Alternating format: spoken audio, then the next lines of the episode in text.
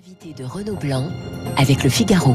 Il est 8h20 sur Radio Classique. Bonjour Dominique Régnier. Bonjour Renaud Blanc. Directeur général de la Fondation pour l'innovation politique. Lorsque vous découvrez à 20h le résultat euh, de ce premier tour de cette présidentielle, quelle a été votre première réaction? Quel est le score que vous avez immédiatement enregistré, si je puis dire? Euh, Ce qui m'a frappé, c'est d'abord la, la bonne performance d'Emmanuel Macron euh, par rapport à son score d'élection de 2017. 27,6%. Exactement, donc une progression pour un président sortant. Euh, mais aussitôt après, une série de, de, données qui attestent, de mon point de vue, euh, d'un effondrement qui se poursuit de notre système politique, et ce n'est pas sans être préoccupant. Si, si, je fais la liste, j'ai cinq points rapides, mais disparition de la gauche de gouvernement. Oui. Euh, 1,7% pour Anne Hidalgo. Remplacé par une sorte, une gauche populiste euh, ultra dominante, qui est quasiment toute la gauche aujourd'hui, celle de Jean-Luc Mélenchon. 22%. Disparition de la droite de gouvernement.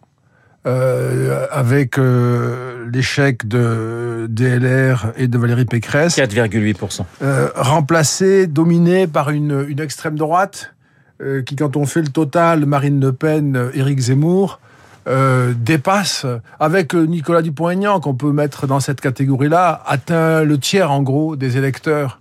Oui, je rappelle, Marine Le Pen 23,4%, euh, Éric Zemmour 7% et 2% pour, pour Nicolas Dupont-Aignan. Et c'est sans précédent hein, dans l'histoire électorale de notre République. Euh, c'est le second record d'abstention depuis 1965 avec 26% d'abstention au premier tour. Le record précédent était en 2002 le total des votes anti-système de ces partis euh, protestataires est désormais de 55%. Et dernière information, Renaud Blanc, si je fais le total de ceux qui ont voté pour un parti anti-système, c'est 55%, et de ceux qui, pour des raisons différentes, certes, mais ne sont pas allés voter ou ont voté blanc, j'ai pas l'information sur les votes blancs, euh, à cette heure, j'arrive à 66% des Français qui sont en dissidence électorale. 70%, 66% des électeurs inscrits qui sont en dissidence électorale, c'est un chiffre que euh, je mesure euh, sur toutes les élections présidentielles. Le précédent record daté de 2017, nous étions à 61%. Euh, en, 5, en 2002, on était à 53%. Donc, il faut bien voir que les deux tiers des électeurs inscrits ne se reconnaissent pas dans des partis de gouvernement, voire ne se reconnaissent pas dans la participation électorale. Mais est-ce qu'on va devoir arrêter de dire d'ailleurs euh, parti de gouvernement en ce qui concerne les républicains et le parti socialiste? Parce que est-ce qu'hier c'est le début d'un nouveau paysage politique et la fin de ce qui a été l'histoire de la Ve République pratiquement depuis, euh, depuis sa création? Alors je, je serais, euh, c'est une question importante que vous posez là. Ce qui est difficile, c'est que nous avons, euh, on, on l'a beaucoup dit, mais nous avons des qui sont euh, sur le départ ou possiblement sur le départ, comme euh, Jean-Luc Mélenchon d'un côté, peut-être Marine Le Pen de l'autre, même si on ne peut pas préjuger avec certitude. On sait qu'Emmanuel Macron, euh, s'il est réélu, ne fera pas un troisième mandat, la Constitution ne le permet pas. Et donc on est à la fois dans un moment de très grande fragilité et, et d'érédiction du système politique, et donc la recomposition, euh, on la voit pas venir depuis cinq ans. Euh, mais à ce jour, en tout cas, à cette heure, il n'y a plus de parti de gouvernement en dehors de euh, la coalition que va représenter euh, euh, Emmanuel Macron pour euh, le deuxième tour. Et c'est autour de, ce, de cette espèce d'îlot en fait, d'îlot de gouvernement, je dirais, euh, entouré d'une sorte d'océan de protestation que s'ouvre euh, le, le, quinquennat qui vient. Donc c'est quand même très impressionnant, ça ne s'est jamais présenté. On a vu, on s'attendait, et on le voyait dans les sondages, le score du Parti socialiste avec moins de 2% pour Anne Hidalgo. En revanche, Valérie Pécresse, qui fait quatre fois moins, quatre fois moins que François Fillon, euh, c'est un séisme pour la droite. Ah oui, c'est une, bah c'est une sorte de symétrie de ce qui est arrivé au Parti socialiste. Euh, Cinq ans plus tard. Oui, exactement. C est, c est, ces deux grands partis de gouvernement ne sont plus. Ce sont des formations de gouvernement qui ont une. faut faire attention, je m'entends dire ça, mais il y a quand même un élément à récupérer au passage. Ce sont des partis locaux de gouvernement encore aujourd'hui alors que ni Mélenchon, ni Le Pen, ni La République En Marche n'ont d'élus locaux. Il y a cette espèce d'étonnant euh, euh, revers ou symétrie des partis euh, qui localement sont importants et même dominants, qui n'existent plus nationalement, et puis des candidats portés par des formations qui nationalement semblent dominer, puisqu'on a en gros euh, euh, 20%, enfin trois, trois, trois forces de même poids, enfin avec Emmanuel Macron en tête, mais qui n'ont pas d'ancrage euh, territorialement à travers des élus. Donc c'est une espèce de dissociation entre le national et le local. La jambe droite d'Emmanuel Macron est renforcée, si je puis dire, avec euh, avec ce, ce premier tour. C'est, on a le sentiment qu'il a beaucoup siphonné et que le vote utile entre un électeur qui hésitait entre Macron et Pécresse, finalement, c'est porté vers Emmanuel Macron. Et du coup, est-ce que ça, sa jambe droite, si je puis dire, je reprends d'ailleurs une expression du socialiste Stéphane Le Foll, c'est renforcé euh, oui, je crois que c'est une explication d'ailleurs du score de, de, Valérie Pécresse, même s'il y en a d'autres, notamment le fait que cette élection présidentielle n'est presque plus faite pour les candidatures modérées, euh, rationnelles, euh, à l'exception évidemment de la position euh, du, du président sortant, puisqu'il y a un effet de réassurance.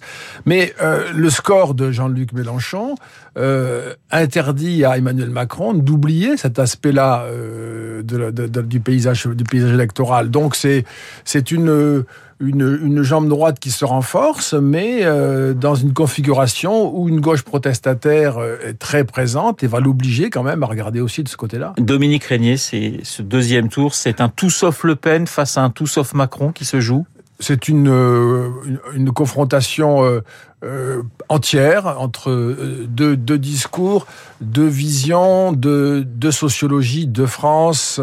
Euh, vraiment, c'est difficile d'imaginer un, second tour plus clivé. Euh, et je crois que euh, quand on fait un peu l'observation des transferts de voix possibles, on peut spéculer à l'infini là-dessus et on le saura le 24 avril, mais on voit que il y a une grande bataille qui va, qui va se livrer euh, autour de la mobilisation des abstentionnistes du premier tour, euh, qui sans doute appartiennent aussi à des électorats euh, euh, modérés pour partis protestataires, il faudra aller les chercher pour les uns, pour Emmanuel Macron, pour les autres, pour Marine Le Pen, et garder dans le jeu de la participation des électeurs qui sont venus dimanche, mais qui vont partir d'ici le, le, 24 avril pour ne pas participer à un second tour qui les approuverait. Le point faible, j'allais dire le point faible d'Emmanuel Macron, le point faible de, de, Marine Le Pen pour vous? Le point faible d'Emmanuel Macron, je, je pense, ça, ça, ça, va être la, la difficulté de, de donner un sens à cet agrégat de soutien dont il bénéficie depuis hier et qui peut l'amener à être au fond le porte-parole ou le symbole du système euh, d'autant plus qu'il est le président sortant, dans une France qui est quand même, au moins pour moitié, euh, dans une sorte d'insurrection euh, constante. Et puis le point faible pour Marine Le Pen, ça reste euh, malgré tout sa, son incapacité, et je crois que de ce point de vue-là, elle est très inférieure à Emmanuel Macron, à rassurer sur un point clé, même si elle a évolué, on le sait, euh, qui est la question de l'euro. Là-dessus, Emmanuel Macron a un point très fort, très puissant, c'est un peu ce qui va lui servir de citadelle. Le débat, le 20 avril prochain, il va être très très intéressant, forcément très intéressant, très différent du premier. Oui. Prenons garde à ne pas dupliquer le premier, euh, le second sur le premier, euh, parce qu'Emmanuel Macron a euh, gouverné pendant cinq ans, ce n'est pas la même chose qu'en 2017. Et puis parce que Marine Le Pen, euh, euh, qui a fait plutôt une bonne campagne, en atteste son résultat, va se saisir de toute une série de revers rencontrés évidemment par qui gouverne aujourd'hui pour euh, mettre Emmanuel Macron en difficulté, d'autant plus qu'elle a modéré certains aspects, même si ça conduit son programme à des, à des incohérences sur lesquelles elle devra s'expliquer. Une dernière question, Dominique Régnier. Rien n'est joué ni pour l'un ni pour l'autre. Non, moi je le crois sincèrement, et ça n'est pas pour créer une espèce de, de suspense. Rien n'est joué, c'est une affaire de mobilisation, et en 15 jours, il peut se passer beaucoup de choses, évidemment, euh, qui vont amener les, les, les électeurs à, à se décider, à, à aller voter pour l'un ou pour l'autre. C'est une, une période particulièrement compliqué, d'autant plus que beaucoup d'électeurs vont aller voter pour l'un ou pour l'autre à contre-coeur. Euh, avec le sentiment de ne pas avoir véritablement le second tour qu'ils appelaient de leur vœu, un débat entre des projets euh, euh, acceptables l'un et l'autre, qui permet à la fin, j'insiste là-dessus, une fois que le verdict a été donné, qui permet de se reconnaître dans le résultat, même si ça n'est pas son camp qui gagne. Ça, on ne l'aura pas cette fois-ci. Merci Dominique Régnier, le directeur général de la Fondation pour l'innovation politique, mon invité à 8h29. Dans un instant, l'essentiel de l'actualité avec Charles Bonner. Vous écoutez Radio Classique. Avec la gestion Carmignac, donnez un temps d'avance à votre épargne.